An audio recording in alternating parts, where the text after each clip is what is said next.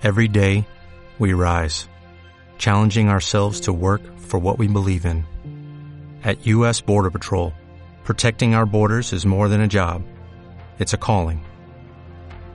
Agents answer the call, working together to keep our country and communities safe. If you're ready for a new mission, join U.S. Border Patrol and go beyond. Learn more at cbp.gov/careers. Amados Radio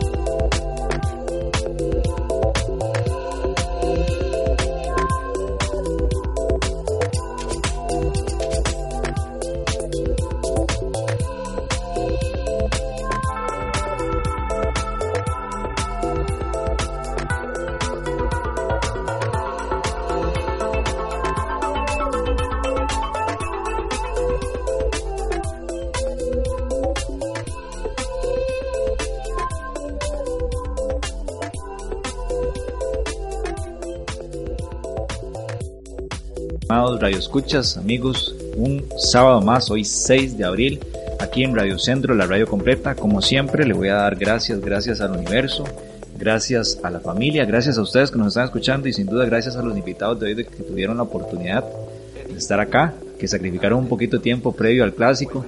Gracias a Renato que está ahí en controles que me dijo, bueno, ¿y qué pasó hoy con el partido? Renato, ¿ganamos hoy? Ojalá que sí, pero aquí dos liguistas aquí a diestra y siniestra, entonces este, como siempre, nuevamente gracias, gracias a mi esposa, a mis hijos, a la familia que me da el chance de estar acá. Entonces, ahora sí, vamos a, a nuestra sección de qué pasó hace unos cuantos bits atrás.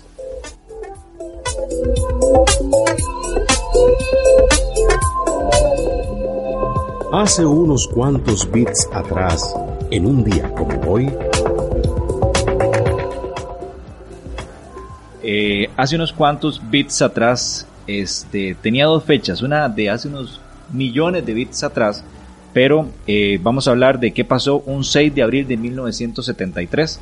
Sucede que un 6 de abril de 1973 el grupo de rock británico Queen firma su primer contrato profesional. Así fue un 6 de abril. Y recordemos que hace unos cuantos meses, en diciembre, se estrenó la película de Queen, pero ustedes no me van a creer porque hay que relacionar las fechas con temas tecnológicos. Yo creo que ya casi nos vemos en Facebook Live. Ya estamos, excelente. Eh, sucede que actualmente si buscamos Queen, salen millones de millones de registros en la página de Facebook, pero además dice que Queen en el Facebook tiene 28.734.489 likes y que en este momento hay 53.080 personas hablando de eso. Eso pasó hace unos cuantos bits atrás, como les explicaba, un 6 eh, de abril de 1973. Queen firma su primer disco. Pero bueno, vamos entonces ahorita a presentar a nuestros invitados. En el programa T Digital, nuestro invitado de hoy.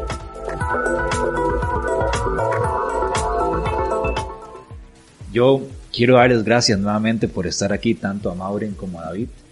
Eh, pero les voy a dejar, que, Daniel, perdón, les voy a dejar Maureen, que ustedes se presenten, primero las damas, porque sus currículos son bastante buenos y de ahí.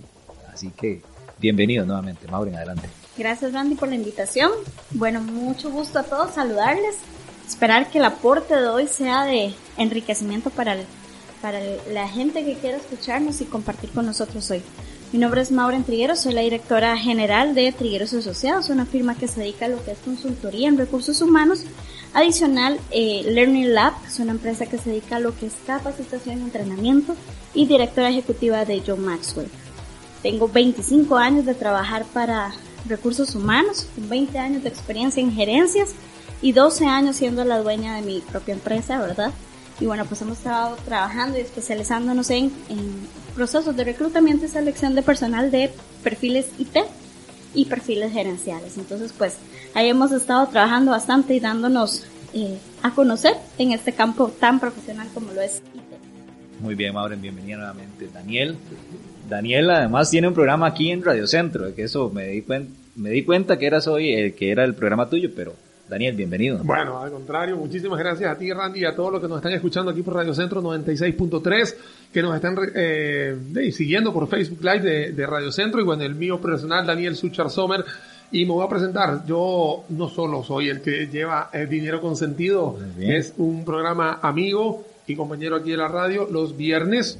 Mi, mi compañero José Luis Alto Laguirra lo tiene toda la semana, sino que también soy director en en la Universidad Latina, doy clases tanto en la Universidad Latina como en la Universidad Nacional en el área de, economía y finanzas, como ustedes ya, ya conocen, algunos conocen, pero eh, igual que Maureen, también tengo una empresa que fundé hace 12 años, 12, 13 años, eh, tiene que ver con ventas de llaves mallas y e, equipos electrónicos, o sea, Qué bueno. es, e, es interesante lo que, lo que les estoy comentando, eh, porque con eso también tuve la oportunidad de aprender después de ser empleado por varios años en algunas empresas transnacionales, eh, tuve la oportunidad de aprender y se aprende todos los días a ser emprendedor, a ser jefe, a ser líder, a tomar decisiones, unas buenas, unas malas, pero aquí seguimos adelante. Así que Randy, este es este personaje humilde acá acompañándote y muchísimas gracias nuevamente por la invitación y hoy teniendo aquí a Mauren también de compañera. Un placer, Mauren. Muy contento yo de, de este par de, de profesionales que, que emprendieron hace 12 años. O sea, que, qué bueno, ¿ah? me están impulsando. Eh, nuevamente, gracias. Pero hoy hay un tema que vamos a abordar, que es el mercado laboral de TICS. Pero antes, la pregunta de rigor. ¿Ambos liguistas gana la liga hoy? Esa es la fe. Sí gana. Daniel. Yo no tengo fe, yo sé que va a ganar. aquí, mira, aquí no, hay para, aquí no hay para dónde ir. Todo el plato está servido. Eh, tenemos a los muchachos bien, bien, bien eh, oxigenados, tenemos una liga que viene en ascenso, tenemos un buen, digamos, un buen ánimo, jugamos en el Mordera Soto, que es el estadio de la liga, y eh, no me gusta hablar del contrincante, pero sabemos que en Saprisa vienen como tiempos muy turbulentos en las últimas dos semanas, entonces si pudiéramos poner todo eso en un, en, un plato de sopa, pareciera que, pareciera que los manudos vamos a ganar. De todas maneras, todos conocemos que la bola rueda para los 11 contra 11, así que de aquí simplemente a partir de las 6 de la tarde va a estar ese partido y bueno, aquí estaremos dando la previa, entre comillas, aquí entre, entre líneas. Renato, ese tema. Vos sos morado, ¿cuánto quedamos hoy? Uno, ganamos nosotros. Muy bien, entonces dos y dos. a tu esposo no le pregunto porque seguro se inclina para... Nada, no le gusta el fútbol. A ver, entonces ganamos. Muy bien. Bueno, vamos, a, eh, vamos, a, lo que vinimos. A lo que vinimos. Entonces vamos a presentar el tema de fondo en este momento, que el tema de fondo en este momento, la emoción, saludar de paso a Diana Argueda Zabarca, que está conectada y es mi esposa. Gracias por estar en línea y ya vamos con el tema de fondo. En T Digital es momento de iniciar con el tema de fondo. Gracias nuevamente a todos. Eh, antes de introducir el tema, tengo este libro que se llama Python 3, a propósito de las tecnologías, y es una tendencia actual. Y ahorita Mauri nos va a mencionar qué tan importante es saber Python. Pero a todos los que comenten y etiqueten a alguien más y compartan esta transmisión, la próxima semana vamos a indicar quién se ganó el libro de Python 3. Entonces, ahí para los que se conecten después, porque probablemente algunos no van a estar conectados ahorita, les vamos a rifar este libro. Bien, Maureen, experta en recursos humanos en reclutamiento de TI, bienvenida. El tema de hoy es mercado laboral en tecnologías de información en Costa Rica. ¿Cómo estamos? Bueno, las, las empresas TI y los puestos de TI están creciendo montones en el país. Sin embargo, el país está quedándose un poquito, un poquito corto en el tema de la producción de profesionales en TI hay una carencia en el mercado, a pesar de que hay un 6% de la población que hace eh, que cuando se gradúa no encuentra trabajo, no encuentra trabajo por la razón de que no han desarrollado algunas otras competencias ajenas a las técnicas que se requieren para una posición TI. Si quiere, le amplío un poco de qué trata. Sí, sí. Este, porque, a ver, yo me gradué en el 2008 topé con la suerte de que entré al mercado y siempre he pensado que nuestra carrera es una carrera que tiene ese abanico de oportunidades para ejercer.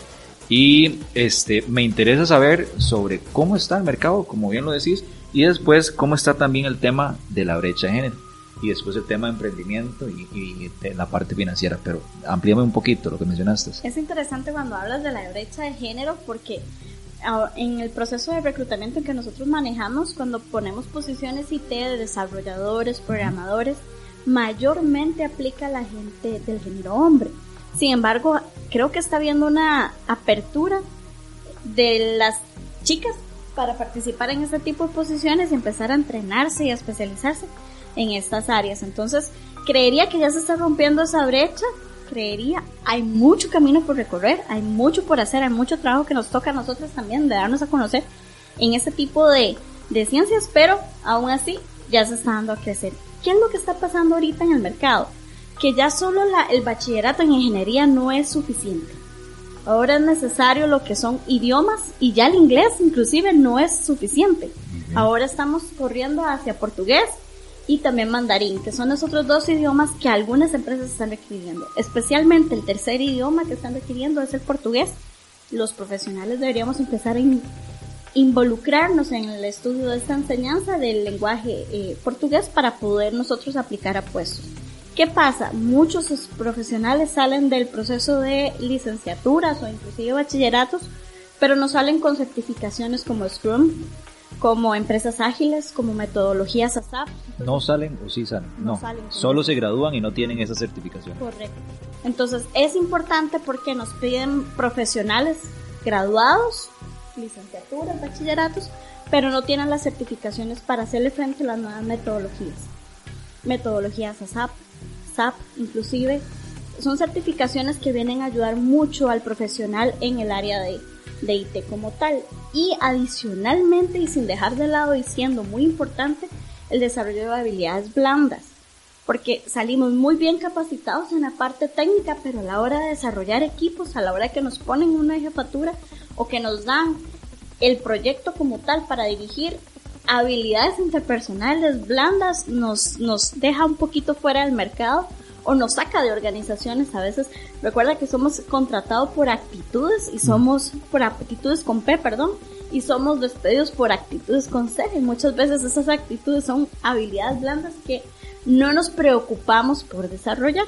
Y mucho tiene que ver por el tema de cómo nos enseñan. O sea, vivimos criticando al Ministerio de Educación Pública de que meten hasta 40 niños en un aula. Pero cuando nos estamos capacitando como adultos, estamos replicando ese sistema. Es, eso, es todo un proceso de, de, conversar, pero pero es bastante interesante y si nos ponemos a, pensar, inclusive la misma universidad replica el, sistema. Nos ponen trabajos en equipo para desarrollar la habilidad de trabajo en equipo, pero todo el mundo dice, bueno, yo imprimo la hoja y yo hago eh, la investigación, pero en realidad nunca se unieron a trabajar en equipo. Cada quien hace las cosas en su casa. Entonces, habilidades blandas, idiomas, certificaciones vienen a, a, rebustecer un poco lo que es eh, la carrera profesional del profesional límite propiamente. Daniel, vos. Bueno, eh, voy, a, voy a complementar un poco porque aquí tengo varias gorras, ¿no? La gorra de, profesor, la gorra de analista, la gorra de, del analista en economía con el tema del desempleo, que ha sido un tema que se ha hablado muchísimo en las últimas semanas, incluso al al miércoles y al jueves de esta semana hubo dos entes eh, no gubernamentales, en el caso de la Universidad Nacional y la Academia Centroamérica, que hablan sobre desempleo, brechas salariales, bueno, etcétera. No, pero bueno, vamos a empezar primero por lo primero. ¿Qué es lo que está sucediendo en Costa Rica? Costa Rica es de por sí un país donde la cultura es muy lenta para tomar decisiones no es un tema en educación, es un tema en todo, ¿no? O sea, si tú quieres hacer una empresa, no es tan fácil, si tú quieres abrir una cuenta de ahorros, no es tan fácil, si tú quieres un préstamo, no es tan fácil.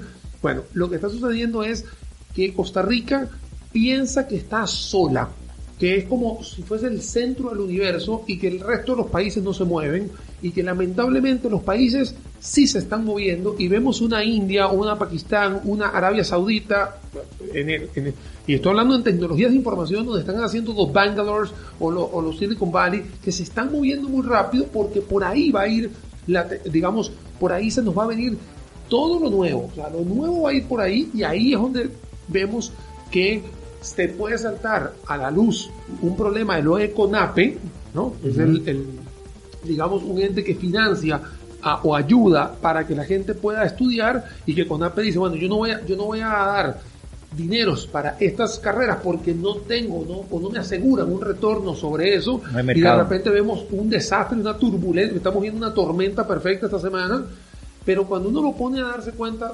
tranquilamente uno dice, mira, uno debería tener esto como plan país.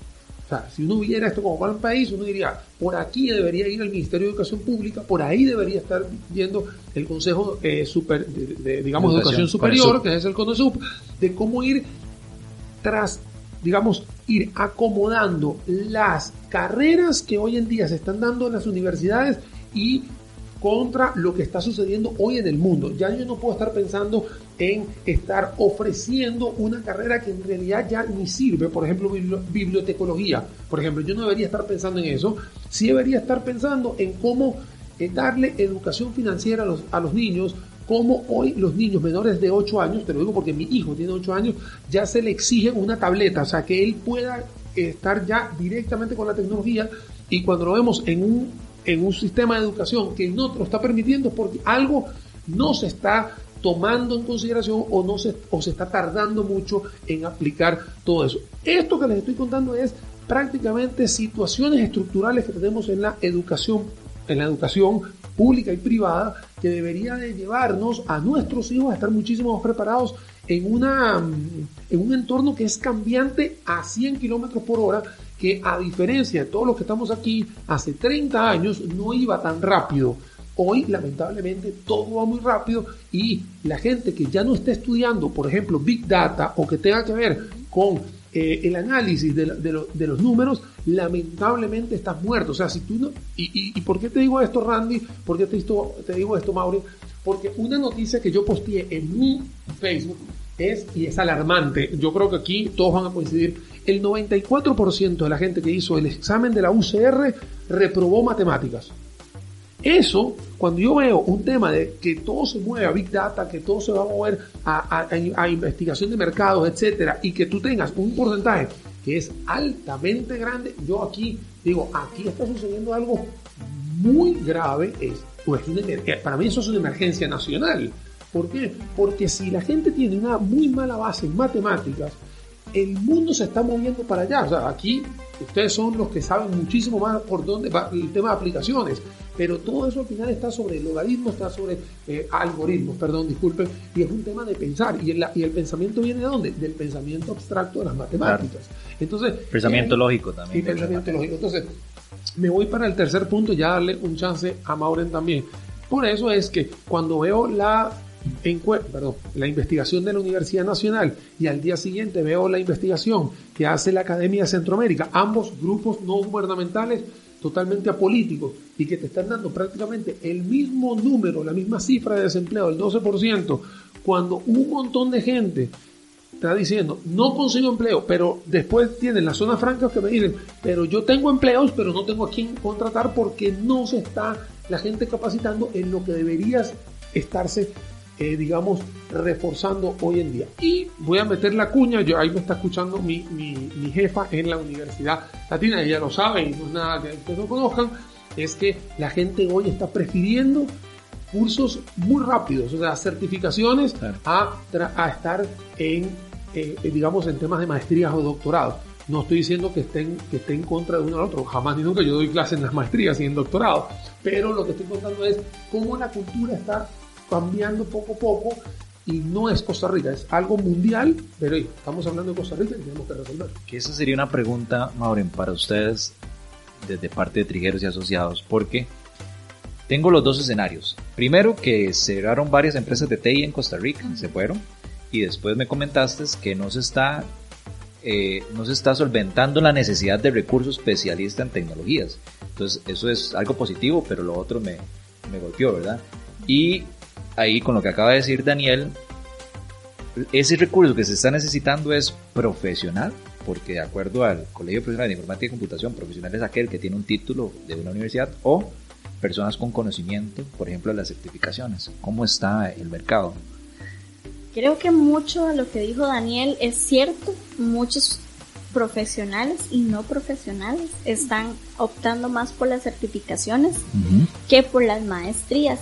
Sin embargo, a la hora del crecimiento, cuando ya estás en una organización y quieres aplicar para una gerencia o una jefatura, esas maestrías, esos doctorados vienen a, a ayudarte hacer una necesidad. No, no hay que estancarse en el quedarse solo con la certificación y el bachillerato, sino ir un poquito más allá.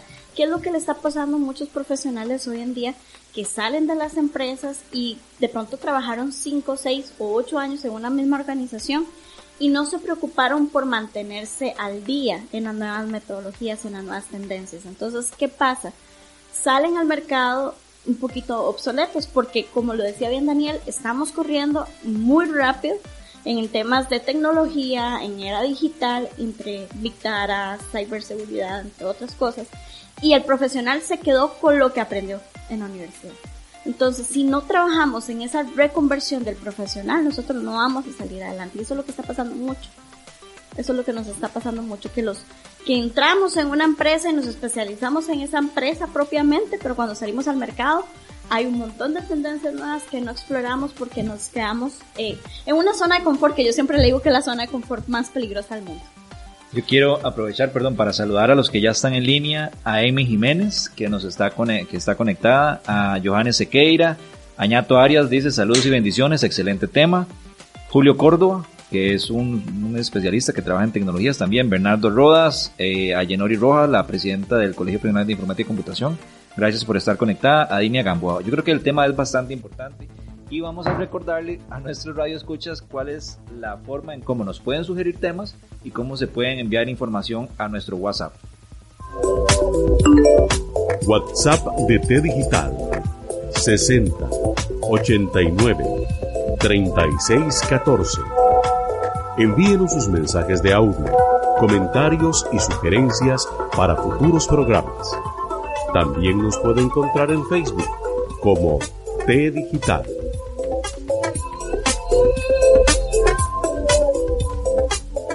Estamos de vuelta. Recordarle a los radioescuchas y a ustedes que ya están ahí comentando que hablando de tendencias y actualidad, me parece, yo he estado leyendo que Python es un lenguaje de punta en este momento y que hay que aprender Python. Además, cuando Daniel mencionó el Big Data, hay que también pensar en Machine Learning, ¿verdad? Y en lenguaje natural, en donde se supone, o, el lenguaje más adecuado para llegar a desarrollar esto es Python. Entonces, este libro que está aquí delante, que se llama Python 3, lo vamos a rifar para todas aquellas personas que compartan esta transmisión del Facebook Live y etiqueten a un amigo dentro de la transmisión. Gracias a Gretel Mainieri que se acaba de conectar, que ella también trabaja en recursos humanos. Hoy estamos hablando sobre las oportunidades en TI en términos generales en Costa Rica. Entonces, voy a recapitular un poquito.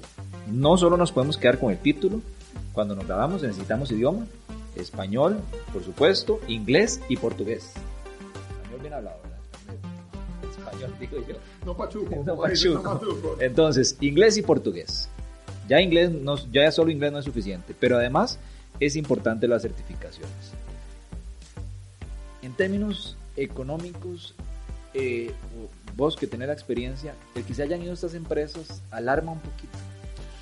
Mira, el ciclo de cualquier país es que las empresas vienen, invierten y si de repente se les cambia el entorno o de repente empiezan a, darse cuenta de que pueden tener por economía de escala otro beneficio, llámese Nicaragua, llámese Singapur o llámese Malasia, ellas pueden cambiar su estructura y sencillamente cerrar o simplemente migrar una parte a otro lado. En el tema de Intel, por ejemplo, que es algo que todo el mundo conoce, ellos eh, agarraron esos, esas 1.200 personas que estaban alineados a, una, a un apéndice o una unidad de negocio y esa unidad de negocio simplemente la pusieron en Israel o la pusieron en China. O sea, eso fue lo que al final terminan haciendo y eso es parte fundamental de toda la vida. O sea, aquí lo, el mercadeo lo único que es, o sea, se dice que lo único constante es el cambio y siempre a nosotros nos hace un cambio. Lo que pasa es que como a veces el cambio, nosotros somos los que estamos eh, afectados, en ese caso uno, uno, llora, ¿no? Por supuesto, porque son 100 o 200 o 300 personas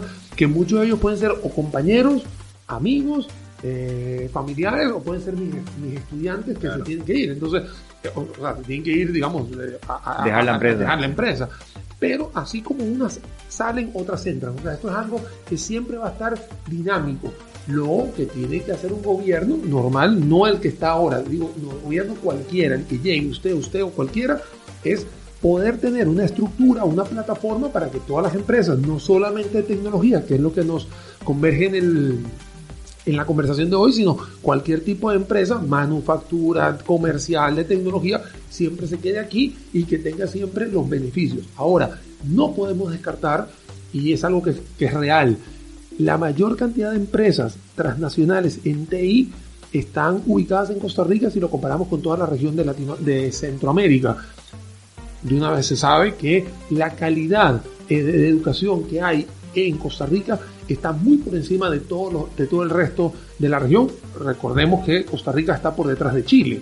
Entonces, perdón, cuando uno agarra y hace el análisis de cuántas empresas están en Panamá, uno se da cuenta que en Panamá hay una mayor cantidad de empresas en el área financiera, pero no tanto en la parte de tecnología. Y si me voy hacia arriba, la tecnología se puede encontrar en Guatemala, pero ya lo que es Honduras, que es manufactura, El Salvador manufactura y Nicaragua manufactura, estos tres en temas de maquila, por un tema de eh, economías de escala, es ahí donde se hacen competitivas esas naciones. Entonces Costa Rica lo que tiene es que agarrar y decir, bueno, si ya yo no puedo ser competitivo por temas de manufactura, déjame ser súper competitivo en algo de TI. Ahora, ¿por qué yo siempre voy a apoyar más el TI que la, que, la manufactura o en el tema de maquila? Porque el, eh, la clave del éxito de una empresa es cuando tú puedes vender algo intangible que le puedes dar un valor agregado. Siempre he dicho, no es lo mismo vender piña, papaya, melón, sandía, que, que te, lo, te, lo, te, lo, te lo cifran, te lo cotizan a nivel internacional que agarrar todas estas y hacer ensalada de frutas. La ensalada de frutas es un valor agregado. Nadie me puede, dar, nadie me puede poner un precio en la ensalada de frutas.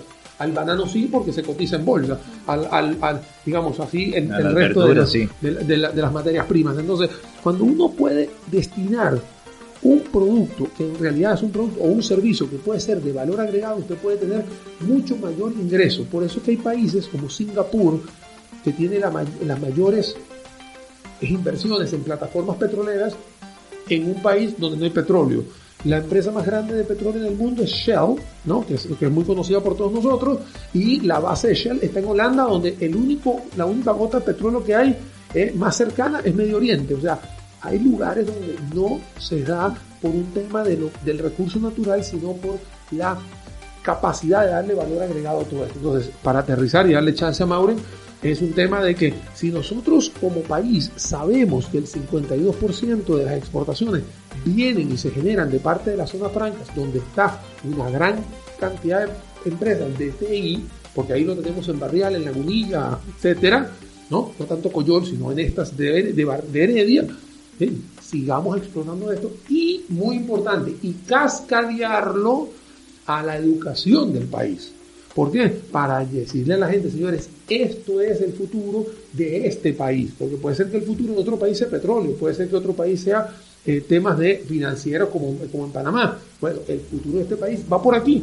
Ah, vemos una sociedad para que cuando nuestros hijos en 20 años eh, estén graduándose, tengan una asesoría de que lo que va a estudiar va a tener su puesto de trabajo. Porque si usted no va a ser, eh, digamos, responsable en decirle Decirle no es obligar, es decirle a, su, a sus hijos, vea, este es el camino a seguir porque el país así lo, así lo demuestra y podemos tener tasas de desempleo como ahora tenemos 12%. Ahí me surge una pregunta, Maureen, vos que tenés la experiencia en el campo, porque hay empresas transnacionales que te piden asesoría para que lleves, pero emprendimientos nacionales en temas tecnológicos, yo esperaría que la respuesta sea muy positiva. Hay bastantes que te piden personal. Pues no. es más las transnacionales. Más transnacional. No digo que no se estén haciendo emprendimientos y que estén pidiéndonos personal, sí se da, pero es en menor escala, por supuesto.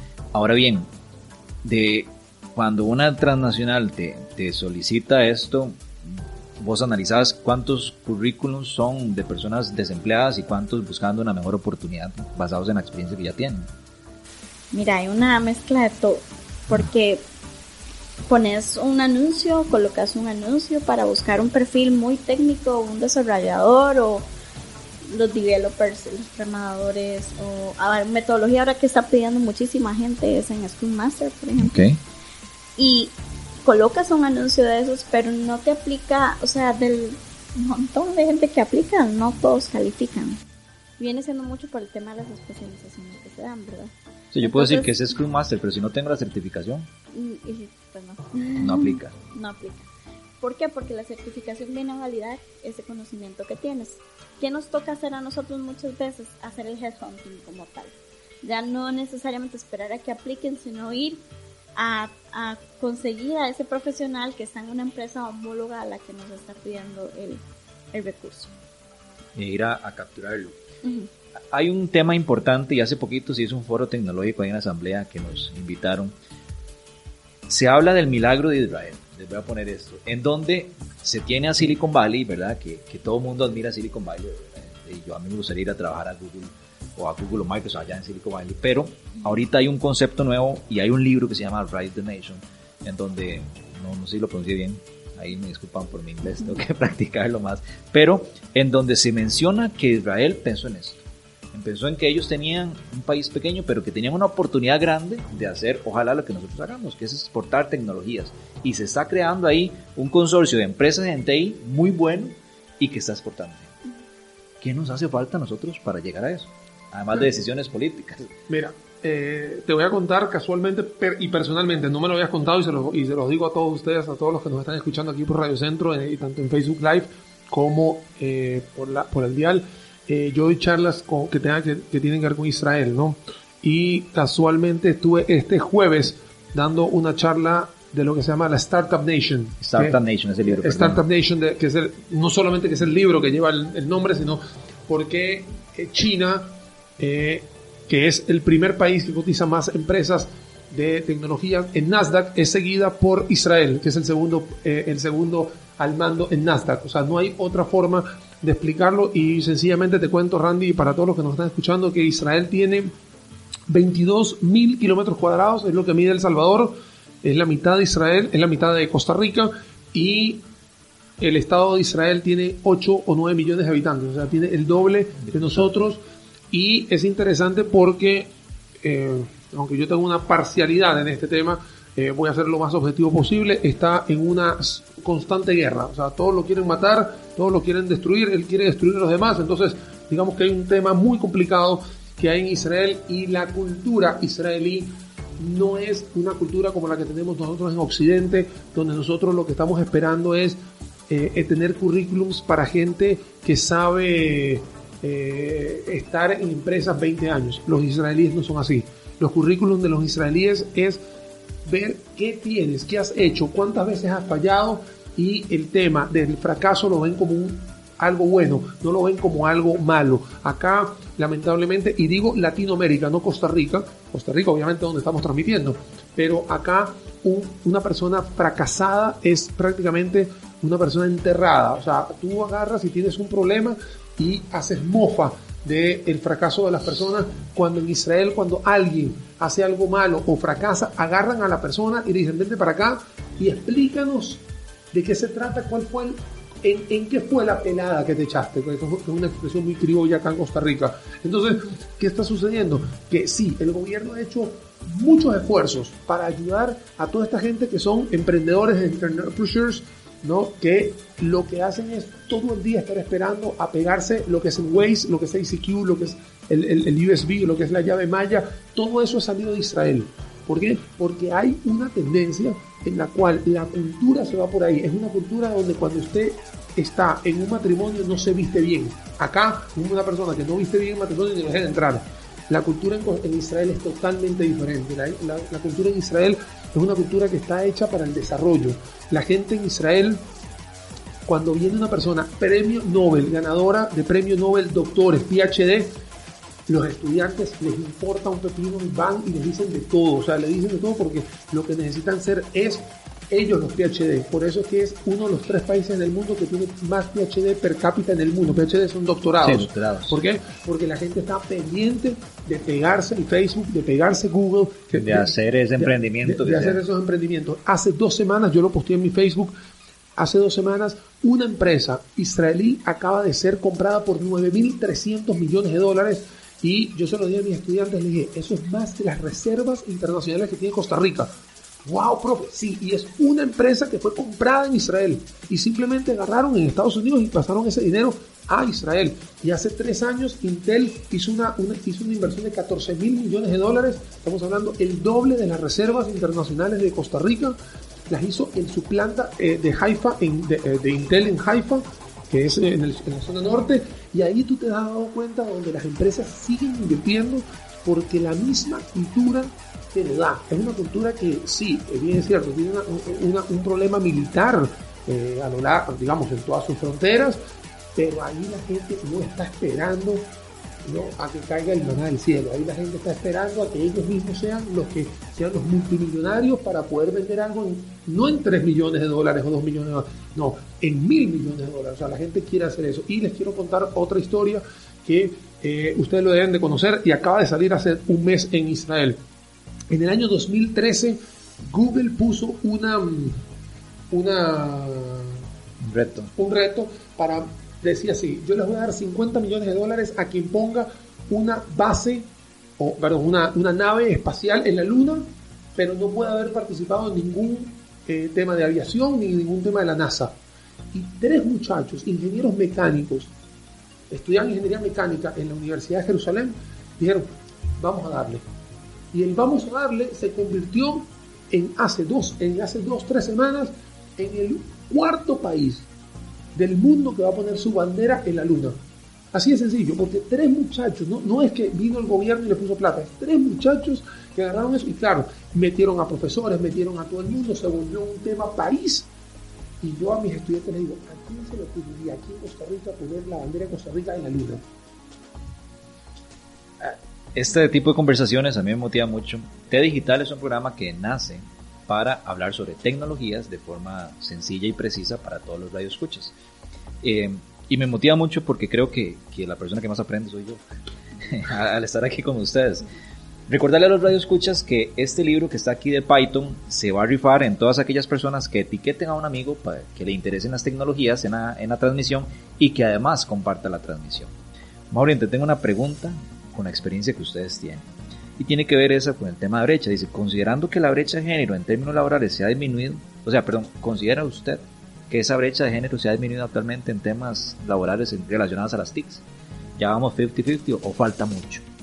Falta mucho, pero sí se ha ido rompiendo. Entonces hemos logrado que la mujer se incorpore en el mercado laboral de las TICs. O sea, vamos poco a poco generando el terreno para que nosotros nos podamos lucir en estas áreas, ¿verdad? Por ejemplo, en el campo de recursos humanos, está haciendo falta mucho profesional que conozca de tecnologías de información. A la hora de reclutar al, al, experto en TI se le, se le está quedando, como decimos aquí en Costa Rica, corto que el profesional de recursos humanos sepa cómo medir las competencias técnicas de los profesionales. Entonces no nos vayamos solos a las TI, sino a todas las demás áreas que convergen en TI. Por ejemplo, recursos humanos es una de, de las áreas en donde debería estar creciendo ahorita, ¿verdad? igual el profesional como tal. Considero yo que sí hay más profesionales, o sea, me, me está sucediendo que sí ya aplican cada vez más mujeres. No es el porcentaje que quisiera ver realmente, ¿verdad? Sin embargo, creo que vamos por buen camino. De, de esa cantidad de, de, de currículums que te llegan, y ahí voy una pregunta para ambos. Empiezo por vos. Este, después de la evaluación, es que yo, yo puse la supuesta crisis que afecta al tema de empleabilidad. Para mí es supuesta porque yo creo que como ingenieros tenemos muchas oportunidades, pero quizás es una crisis real. Actualmente Costa Rica este, se, se ve reflejada en temas de TI. Muy poco, es decir, sí se ve reflejada porque no, es una realidad nacional, o sea, estamos en un proceso de recesión económica. Sin embargo, TI es algo que siempre se está requiriendo para las empresas. Ahora, máxime, si usted quiere eh, maximizar, para la redundancia, eh, sus inversiones o su capital como empresa, necesita gente que sepa de Big Data, de inteligencia artificial, de toda la brecha de digital como tal. Entonces, si nuestro profesional es ante empiezan a, a especializarse en esa área, no nos vayamos muy lejos, IBM acaba de hacer una inversión muy fuerte de más de 21 millones de dólares para todo lo que es ciberseguridad, centro que está estableciendo acá en Costa Rica. Entonces, esas son las áreas, Big Data, ciberseguridad, Inteligencia artificial, inteligencia artificial, metodologías ágiles también. metodologías ágiles, que ahí es donde interviene Scrum, ¿verdad? Ahí es donde también es correcto. Daniel, supuesta crisis, yo sé que usted ahí nos, nos va, a, va a decir, no, ¿cuál supuesta crisis? No, hay una crisis. Bueno, mira, En el- temas de TI, Mira, aquí eh, no vamos a hacer el, el- el- Claro. digamos, el análisis que usualmente hago los viernes, porque Sí. si no se nos va todo el, todo el programa. Pero aquí, eh, como, como consultor, yo les digo así, donde usted ve una crisis es una oportunidad. O sea, si usted ve una lluvia, usted dice, "Ey, no, no sé qué hacer, salga y venda paraguas. Si usted ve que la gente está llorando, salga y venda pañuelos. O sea, si usted es capaz de poder capitalizar esa crisis y para capitalizarla usted tiene que entender el entorno y ver dónde está ese hueco, esa oportunidad, jura lo que va a haber. Y, vuelvo al tema de Israel. Yo estoy 100% seguro que todos nosotros, nuestros padres, nuestros abuelos, dijeron alguna vez cuando manejaban el carro, ojalá yo tuviese un mapa que me dijera cómo llegar rápido. Yo estoy seguro que alguien lo piensa, o sea, no, no es que, o sea, en realidad cuando, cuando yo vi Waze, yo dije, esto no es nada, o sea, esto simplemente es alguien que dijo, voy a agarrar esa idea y la hago. al igual que Uber, O sea, al igual que Uber, y al igual que Lyft, y al igual que, y al igual que Airbnb, cuando uno ve... Booking, sí, todo eso. O sea, cuando empezó Airbnb eran unos muchachos de la universidad que empezaron a tomarle fotos a unos locales y decían, aquí los pongo. Y el local se fue de Nueva York, por ejemplo, Nueva York, Boston, Boston, no sé qué, y ahora tenemos ahorita Airbnb. Lo que digo yo es, ese paso adicional es el que uno como persona, no porque esté en Costa Rica o esté en El Salvador o esté en Singapur o esté en Kenia, no, es un tema de que hay gente que lo lee y sencillamente es parte de ese 95% de los emprendedores que, se- que la idea se muere antes de nacer. Así de sencillo.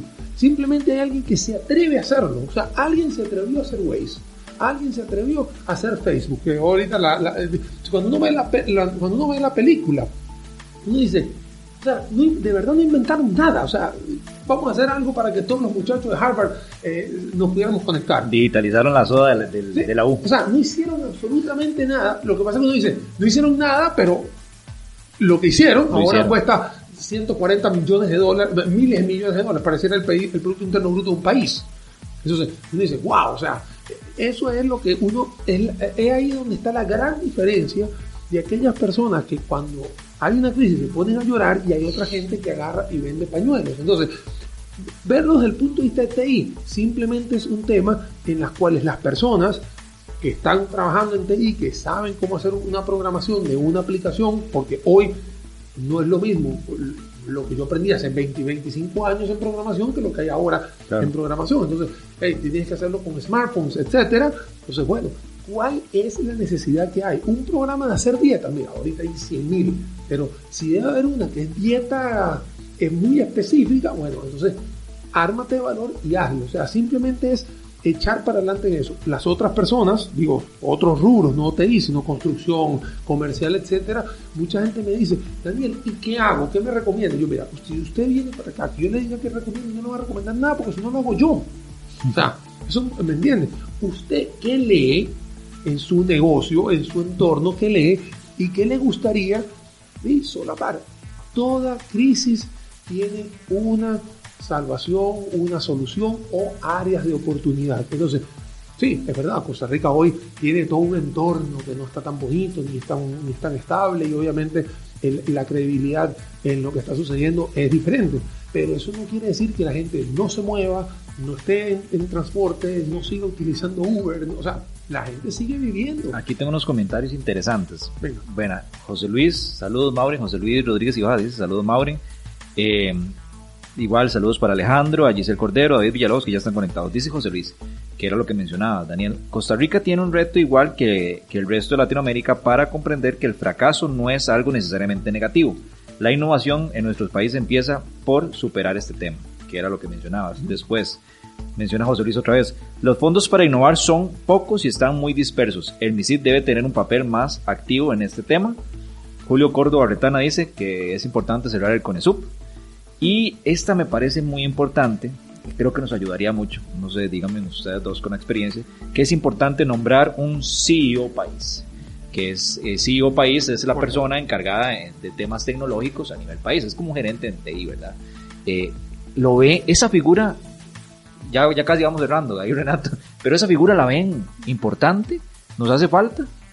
Sí, claro que sí, claro que sí, es necesaria, es necesaria no solo un país, un presidente que conozca de, de la parte política, sino que conozca mucho de la empleabilidad del país y hacia dónde van las nuevas este, tendencias en cuanto a IT y, e infraestructura como tal.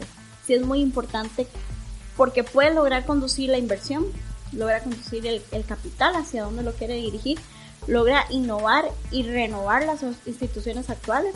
No, va, no es un secreto para nadie que el INA está un poco obsoleto en cuanto al desarrollo de, de estas tecnologías y desarrollo de profesionales en estas áreas. Entonces, no ganamos mucho formando un montón de personas en ebanistería, pero sí podríamos ganar mucho formando desarrolladores y, y, gente que puedan hacer sus startups acá en Costa Rica. La pregunta del millón es, ¿tenemos una persona actualmente en Costa Rica para que llegue a ser CEO? Mira, te voy a contar que el mejor ejemplo lo tenemos en, en, este, en este momento. El mejor ejemplo que tenemos es el gobierno formado por Justin Trudeau en Canadá.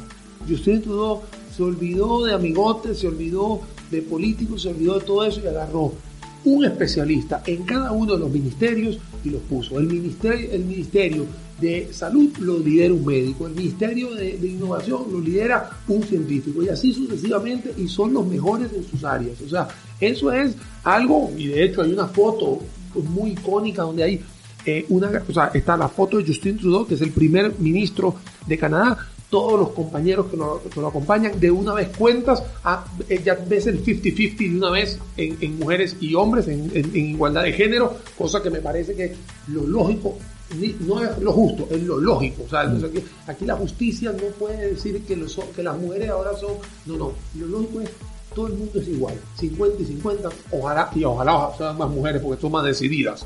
Eso, y se lo digo yo a mi, a mi esposo también. Pero ahora, lo que está sucediendo es, ¿Tenemos hoy un CEO? No, no tenemos un CEO. De hecho, no tenemos ningún tipo de, digamos, de perfil que te pueda agarrar y te va solapando todos los ministerios. Pero claro, no vamos a hacer esto un tema político. Lo que te quiero decir es, se necesita saber eso. Igual lo acaba de decir Mauri, sí, se necesita gente que entienda lo que está sucediendo y no solo que entienda, sino que lo pueda cascadear hacia toda su gente. Porque tú puedes tener un gran CEO, pero si la persona no logra cascadear la importancia de descarbonización, la, la, importancia de los trenes eléctricos, la importancia de esto, la importancia de, la importancia de tener hoy eh, herramientas tecnológicas en nuestra función pública, mira, va a ser una utopía todo. Maureen. Uno de nuestros consultores estrella es el experto en innovación del MIT y de la realeza en Londres. Y él dijo una frase hace poco en uno de nuestros procesos de formación, ¿qué tan? Kenan, ¿ok? Ketan. Ketan. Ajá. ¿Eso me pasa el nombre completo? Con mucho gusto. Sí, porque el apellido me cuesta. ok, entonces él nos dijo. él nos dijo, innovar cuesta dinero, es cierto, pero no innovar cuesta más dinero. Claro, que es quedarse sin Mira, hacer nada. Eh, casualmente estaba, como te dije, yo tuve una charla en Pereceledón el, el, el, jueves y estaba dando el perfil de Israel. Y la gente en Israel invierte en RD, que es Research and Development o Investigación y Desarrollo, el 4,5% del Producto Interno Bruto. Cuando Japón y Corea del Sur son también los que lo acompañan después del 4. Costa Rica es 0,58. Entonces, ahí te das cuenta que no puedes pedirle peras al olmo. O sea, así de sencillo. Y no es porque quiera decir algo de Costa Rica, porque es igual en toda Latinoamérica. En Latinoamérica somos muy reactivos. En, en, Latinoamérica estamos esperando a ver qué hacen los chinos, que se copien los chinos de los japoneses, para ver qué lo podemos traer más barato. Y lamentablemente eso nos está pasando, nos puede pasar una factura eh, importante. Volviendo aquí a don Julio Córdoba Retana, que, que, que hizo un comentario bien importante, lo voy a leer. Dice, una empresa pública, o sea, él da un ejemplo, que si tuviéramos un CEO o un CTO, eh, si se desarrolla una empresa, en una empresa pública un software, ¿verdad? Ojalá un software de planillas, el sitio diría, mira, es bueno, sirve, repliquémoslo en todas las empresas públicas, porque yo que soy parte del sector público, sucede eso, que son islas. Son islas que hay a nivel país. Es que lamentablemente, eh, Randy, es, estamos en un país, y ahora sí voy a hablar de Costa Rica, estamos en un país donde aquí todo el mundo es autónomo, pero cuando, pero cuando pasa algo y le cae a todo el mundo por igual, entonces ahí sí todos somos amigos. O sea, el sistema de planillas de un lado es diferente al sistema de planillas del otro. El sistema, el sistema Que no de debería la ser. OJ no está integrado con el otro sistema. O sea, eh, tenemos... Y son ahora- los mismos y- plus. Bueno, es que no, los pluses son diferentes. eh, ojo, y no quiero entrar en el tema de Hacienda porque aquí se nos van las dos horas y quiero ir a ver el clásico, por supuesto que ya faltan 12 minutos para pitazo inicial, pero eh, sí, en el tema de Hacienda, hoy que están haciendo todo el tema de la migración de facturación electrónica, más toda la aplicación del plan fiscal, que obviamente es un tema arduo para mí, entonces ahí nos estamos dando cuenta de una falencia que hay en temas de tecnologías de información o de desarrolladores dentro de la función pública. Pero bueno, volviendo a, a, la, a la- a la pregunta que nos hizo José Luis Rodríguez, si baja, sí, Costa Rica tiene un gran reto para poder eh, llegar a innovar. Uno de los lugares acá de innovación es el Tecnológico de Cartago y eh, lamentablemente el Tecnológico de Cartago, que tengo unos grandes amigos, de hecho dos amigos míos son directores de orquesta, como digo yo allí, en, sus diferentes facultades, no les cascadean o no son, eh, o no tienen todas las herramientas los, para poder tener un trabajo a nivel de MIT o del Instituto eh, Georgia Tech o en el tema de el, el tecnológico de Monterrey, incluso el tecnológico de Haifa en Israel, que son, Amigos, digamos, ahí es donde le tienes que ir codeando, Tenemos ¿no? como cinco minutos para ir cerrando y quiero que me ayuden con un cierre espectacular. Eh, consejos de parte de ustedes. Recordarles a todos que este libro se va a rifar a las personas que compartan la transmisión y agradecerles por haber estado en sintonía. Entonces, Maureen, eh, nos quedan cuatro minutos, dos minutos para cada uno, dos minutos para que nos digas cuáles serían, porque este tema es muy amplio y creo que nos faltó mucho eh, en temas de, de la empleabilidad en Costa Rica. ¿Cuáles serían tus consejos con la experiencia del caso para las personas que, que van saliendo o que se quieren emplear en temas de tecnología? Bueno, muy importante no tener miedo a, a- al brillar. Bien. Eh, el tema de especializarse, eh, certificarse es súper importante. Pensar en el idioma, muchas veces el, el estudiar el idioma a la gente le da como sustillo, ¿verdad? Pero hay que quitarse ese susto para poder avanzar. Y trabajar mucho en esas habilidades blandas, ¿verdad? O sea, no desestimar y más bien rementalizarse o cambiar, hacerse un mindset de que tenemos que estudiar estrategia, de que tenemos que estudiar innovación, de que la nueva eh, competencia que va a ser vital para vos conseguir trabajo es inteligencia emocional, entonces invertir en estudiar liderazgo, investir en, invertir, perdón, en estudiar trabajo en equipo, en, en, en- profundizar un poco y creo que ahora tenemos que trabajar muchísimo nosotros los, los empresarios en el área de formación también, en ayudarles ahora a no pensar en solo clases presenciales, sino innovar en la parte de modelos de Virtual. aprendizaje en línea, de manera tal que las presas nos están comiendo. Entonces, que ayudarles a ellos a trabajar esas habilidades blandas. Pero yo quisiera también hablar un poquito al empresario, ¿verdad? A esos chicos que están ahí con una idea de, de emprender algo y, y- y no se atreven. Y yo les digo, atrévanse. O sea, que los, los obstáculos, si lo queremos ver así, son, son riquísimos. porque difícilmente llegas al éxito en una línea recta. Hay siempre muchos muchos caminos para tomar y poder lograrlo, pero que el, el hecho de que el gobierno ponga tanta ta- traba en trámites no sea un problema y un obstáculo, y más bien pasemos de, de ser un, un empleado a ser un emprendedor, ¿por qué no? Sí tenemos la capacidad, podría decir que también tenemos los recursos, pero sobre todo tenemos mucho recurso humano inteligente que puede emprender y hacer mucho acá en este país. Me parece, eh, lejos de, para terminar, ayudarles a quitarse los dos miedos que, que, que traban a la- al ser humano, el miedo al éxito y el miedo al fracaso. Y eso no solo es para el emprendedor, sino para el profesional. Qué bien. miedo entrar a estudiar inglés porque voy a fracasar, qué miedo estudiar, a, a aprender alguna nueva tecnología porque no la entiendo, especialmente las brechas ya un poquito más mayores de edad, de 45 años en adelante, que se les hace todo un mundo estas nuevas tecnologías, pero eso es un tema más de mindset. la como tal. próxima vamos a hablar de ese tema. Bueno, Daniel, de una vez me voy a así a montar El punch. directamente no, así, con, lo que dijo Mauro, porque ella dijo algo que lo voy a volver a repetir. Hay que quitarse el miedo al fracaso y hay que quitarse el miedo al éxito. Al contrario, eso es parte de la vida, eso es algo que todos los días nos ocurre y no hay que tenerle miedo. Hay mucha gente, yo estuve dando charlas, ah, eso hago casi todas las semanas, y a veces hay gente que me dice, Daniel, es que yo no sé cómo emprender y no sé qué. Yo le digo, señorita, una pregunta, ¿usted es madre? Y me dice, sí, de dos hijos. ¿Y ya le tuvo miedo al parto? No, hombre, emprender es más fácil. Le digo, eso es mucho más fácil. Me dice, ¿pero por qué? Es mucho más fácil. Es agarrar ideas, a llevarlas a, a tierra, aterrizarlas, hacerlas. El peor escenario, fracasaste, no lo pegaste, no pasa nada. Vas y te levantas y vuelves a hacer otra cosa. Vean, el dinero se hace. Créanme, dinero se hace. Uno le encantaría ser Mark Zuckerberg, ¿por qué no? Jeff Bezos, por supuesto, la esposa de Jeff Bezos que se va a divorciar con 70 mil millones de dólares también, ¿no? Pero bueno, uno quiere todo eso, pero la verdad que para dar, mira, para ir a hacer un, una caminata de 10 kilómetros tienes que dar el primer paso. No hay que tener miedo. Que en este caso hoy estamos hablando de tecnologías de información, eso no escapa a lo mismo que es la parte comercial, la parte de salud, compromisos, es todo. Lleve, dele con ganas, tranquilo, quítese el miedo, lo mismo que, estoy, lo mismo que está diciendo Mauri. El mundo está cambiando todos los días, hay días donde hay crisis, hay otros días donde la crisis es menor, hay otros días que la crisis es peor. Lo importante es que usted esté convencido de poder capitalizar con base en qué? En la lectura que usted está haciendo. Si está lloviendo, venda paraguas. La gente está llorando, venda, venda pañuelos. Si está haciendo mucho calor, venda limonada. ¿Se acuerdan que era algo? ¿Qué le vamos a vender a los liguistas ahora en la noche? A los liguistas. Mira, yo no sé si va a ser guaro porque voy a estar muy feliz y de una vez te cuento que para los liguistas el, ya la alineación está lista. Promedio de edad casi que 22 años. Estamos puros jóvenes. Vamos a ver cómo la Gracias a, lo, a Renato, gracias a todos los que nos escucharon, gracias a ustedes por estar aquí y seguimos aprendiendo. Y mi proyecto es que T Digital siga siendo un programa para educar en temas tecnológicos. Nos seguimos viendo el próximo sábado al ser las 5 de la tarde. Esperamos los temas fueran de su agrado.